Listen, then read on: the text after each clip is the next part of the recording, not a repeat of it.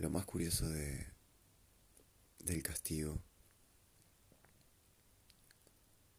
del castigo interior, es que la vara que nos golpea siempre la estamos empuñando nosotros. A veces me he encontrado castigándome por no estar en el lugar que me imagino que quiero estar. O por estar muy lejos. O por haber estado o por estar en el lugar que quiero. A veces me castigo también. Algo que ver con los excesos o, el no merecer. En esos casos la vara de, de, mi, de mi castigo siempre la empuño yo. Pero algunas veces, cuando tiene que ver con otras personas, también la empuño yo, la vara del castigo. Cuando me permito ser castigado por otras personas, Tengo que entender que no es que otras personas me castiguen, es que yo permito que me castiguen. Yo decido creer algunas palabras. Yo decido asumir ciertas responsabilidades. Yo decido tolerar ciertos agravios. Entonces, un poco lo que quiero soltar hoy es el castigo.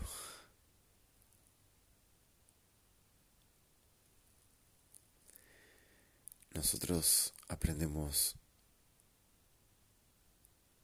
más por castigo que por gratificación. Aprendemos más perdiendo que ganando.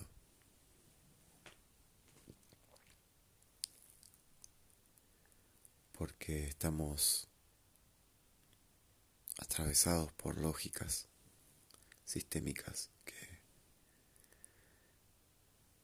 nos hacen buscar la aprobación o el éxito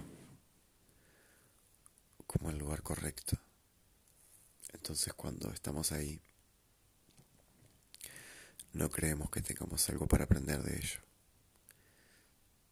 Nos sentimos en estancia, sentimos que estamos ahí presentes, haciendo las cosas bien.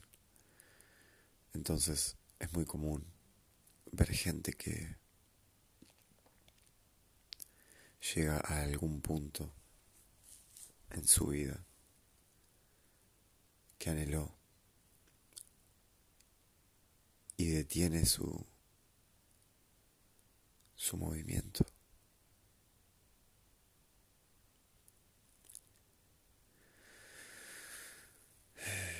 En cambio, en cada castigo autoimpuesto,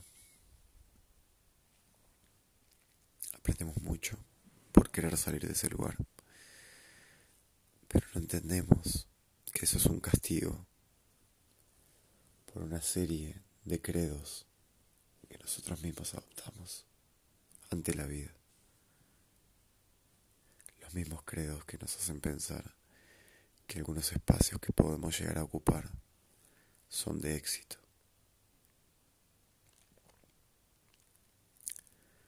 Por eso competimos, porque consideramos que la única forma de estar satisfechos ante las tareas es siendo los primeros, es siendo los mejores, es siendo los únicos. Encontramos la redención a través del destacarnos, a través del ser mejor, pero no ser mejor cada día, sino ser mejor que el otro.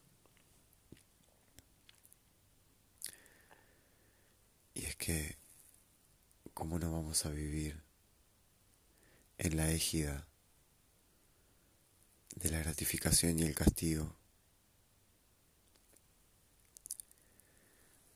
Si somos educados y educadas desde pequeños y pequeñas, con agravios verbales, psicológicos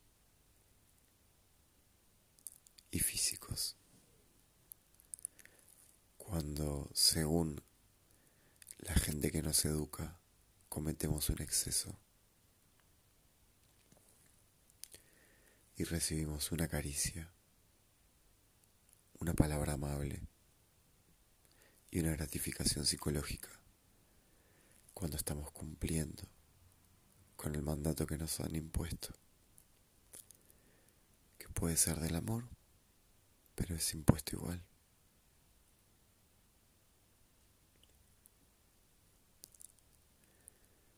Todo esto es porque en mi propio camino hacia mi propia paz interior a veces. No digo que haya que llegar a la paz interior. Digo que me he encontrado toda la vida hasta hace un tiempo en guerra interior. Y ese medio me, me causó mucha insatisfacción, mucho estrés, mucha ansiedad y no me permitía desarrollarme. Este medio pacífico en el que hoy me encuentro, o mayormente pacífico en relación a lo que siempre fui, me permite crear. Todo es más armonioso, todo es más lento todo es menos juicioso. Entonces, me permito buscar mis propias respuestas. Y eso es gracias a que paulatinamente y con mucho amor hacia mí voy desalambrando mi propio redil en el que me había envuelto toda la vida.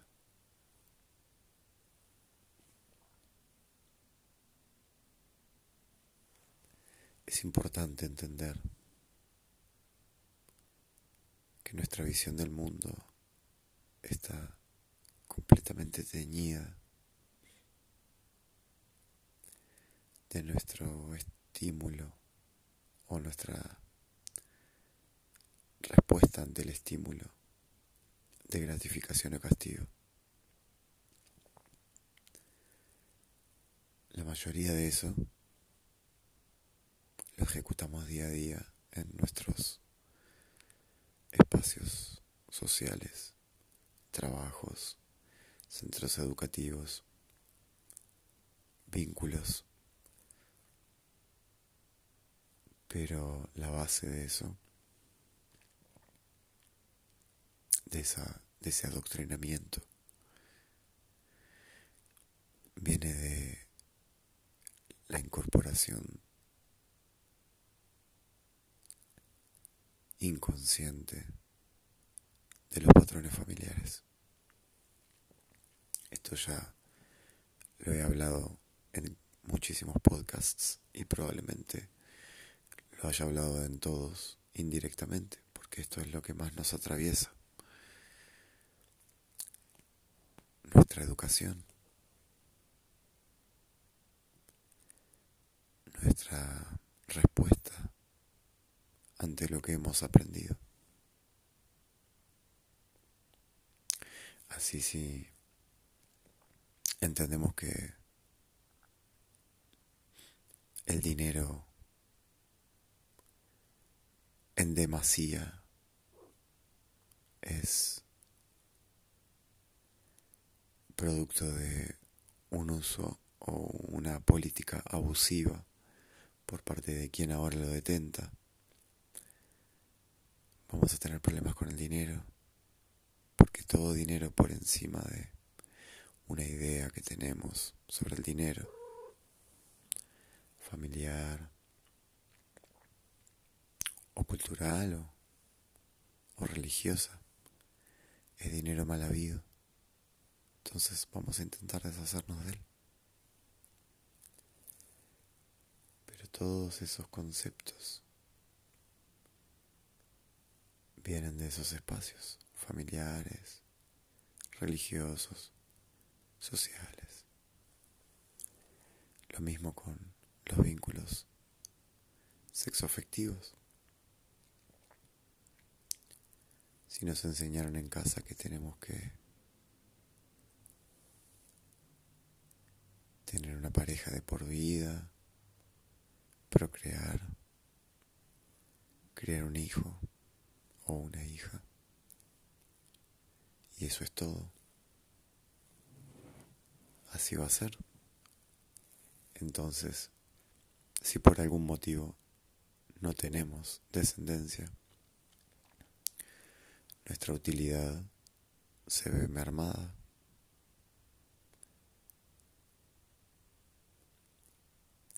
Así, si nuestro entorno familiar, si provenimos de un lugar en el que la gente, para generar su identidad social y frente al trabajo, se tuvo que romper el lomo y trabajar mucho en lugar de estudiar, o al revés se pondera mucho la educación universitaria o técnica por sobre las otras formas. Cada vez que no estemos dentro de ese paradigma, lo vamos a sufrir. Entonces, cada examen que realizamos con las expectativas familiares y propias puestas en tensión nos dificultan el paso hacia la aprobación de nuestros exámenes, hacia la titulación. Tal vez esto lo dije en algún podcast, pero yo fui el primer universitario en mi familia, laudado, titulado. Me costó muchísimo. Y ahora que ya hace tiempo que, lo soy, me quedo pensando a veces cuando cuando estudio, cuando reveo algunas cosas que ya estudié, en lo fácil que era y en lo difícil que me, me resultó. No, esto lo comenté hace poco, yo nunca perdí un examen, pero el nivel de estrés que yo tenía, el nivel de abandono estudiantil que tuve también, tenía que ver con mi propia concepción de lo difícil que era esto y, no tenía tanto que ver con lo verdaderamente difícil que era, porque no lo era. A su vez, cuando terminé mis estudios. Realmente tomé conciencia con lo poco formado que estaba y con lo poco importante que era también. Este juego de humanos que tiene más que ver a veces con una idea impuesta sobre lo que es ser alguien, que con verdaderamente estar conforme con quien sos. Yo soy muy afortunado y agradezco a mi familia la oportunidad de haber cursado y egresado de una casa de estudios universitarios. Pero ahora que los terminé y ya no necesito validarme desde ese lugar, me di cuenta de que hice esa carrera porque toda la vida tuve metido en la cabeza que esa era la forma de ser alguien. Y de valerse. Y no es solo mi familia, todo el sistema opera en función de la capacitación teórica. Y ahora que soy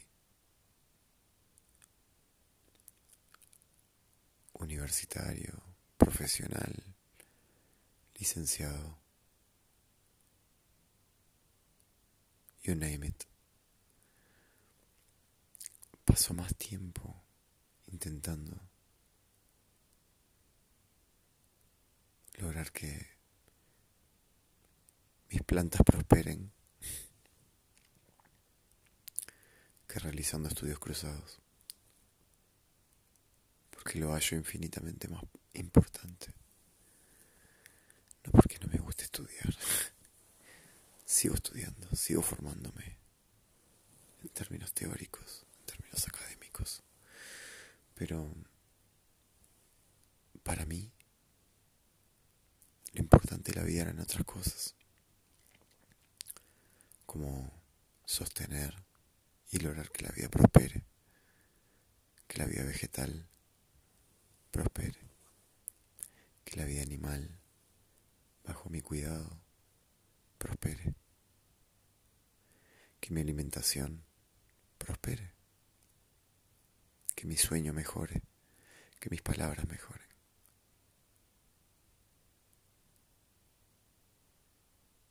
Y toda la vida hice otra cosa por estarme castigando.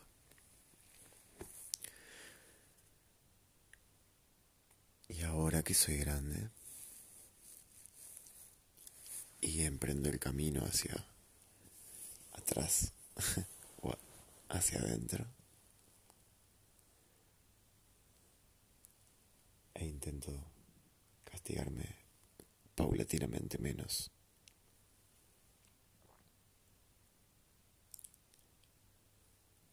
Tengo que entender que hoy la vara del castigo la esgrimo yo y ya no mis referentes ni la sociedad mis opiniones valen, que mis elecciones valen, que mis creencias valen y mis experiencias valen. Y los lugares hacia los que me quiero mover valen.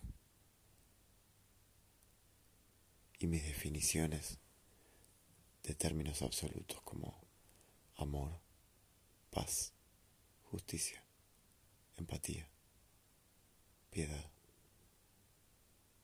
valen.